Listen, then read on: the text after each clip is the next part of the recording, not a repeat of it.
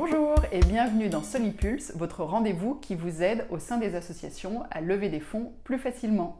Je m'appelle Émilie Jodzi et je suis ravie de vous retrouver. Aujourd'hui, on va parler appel à projet et je vous partage 4 astuces.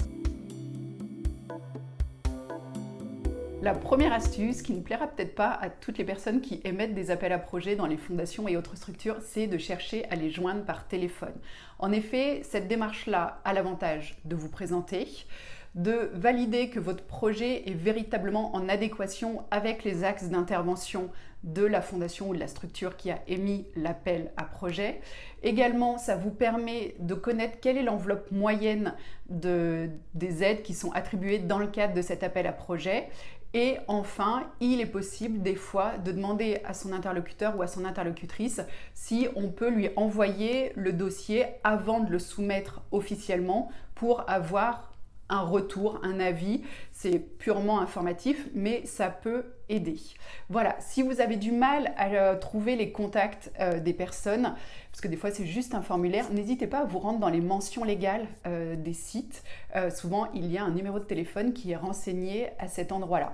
Et bien sûr, avant d'appeler les personnes, je vous invite à fouiller le site de Fanton-Comble pour trouver toutes les informations disponibles. Le deuxième élément, c'est de s'intéresser au ROI de votre démarche, le, retour sur investissement, si je puis dire. En effet, si vous pouvez espérer remporter au mieux 500 euros avec un appel à projet, je caricature un petit peu, mais que le dossier à compléter vous demandera deux ou trois jours de travail, certes, il est toujours intéressant de pouvoir obtenir 500 euros, mais il est aussi intéressant de s'interroger sur tout le temps qu'il faudra y consacrer et du coup se dire, bah, est-ce que répondre à cet appel à projet est véritablement rentable ou est-il préférable de chercher d'autres sources de financement et surtout de privilégier d'autres sources de financement? La troisième astuce, c'est une astuce de bon sens euh, que vous faites déjà peut-être. Moi, encore dernièrement, je me suis fait prendre.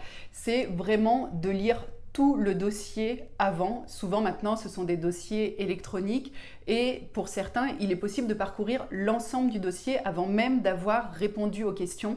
Et ça, c'est extrêmement important pour pouvoir organiser ses réponses et pouvoir déjà dans sa tête se dire où est-ce qu'on met quelle information et ne pas se retrouver au fur et à mesure en se disant ben mince cette information là je l'ai déjà mise ailleurs etc et du coup de devoir tout recommencer ou en tout cas de devoir tout retravailler.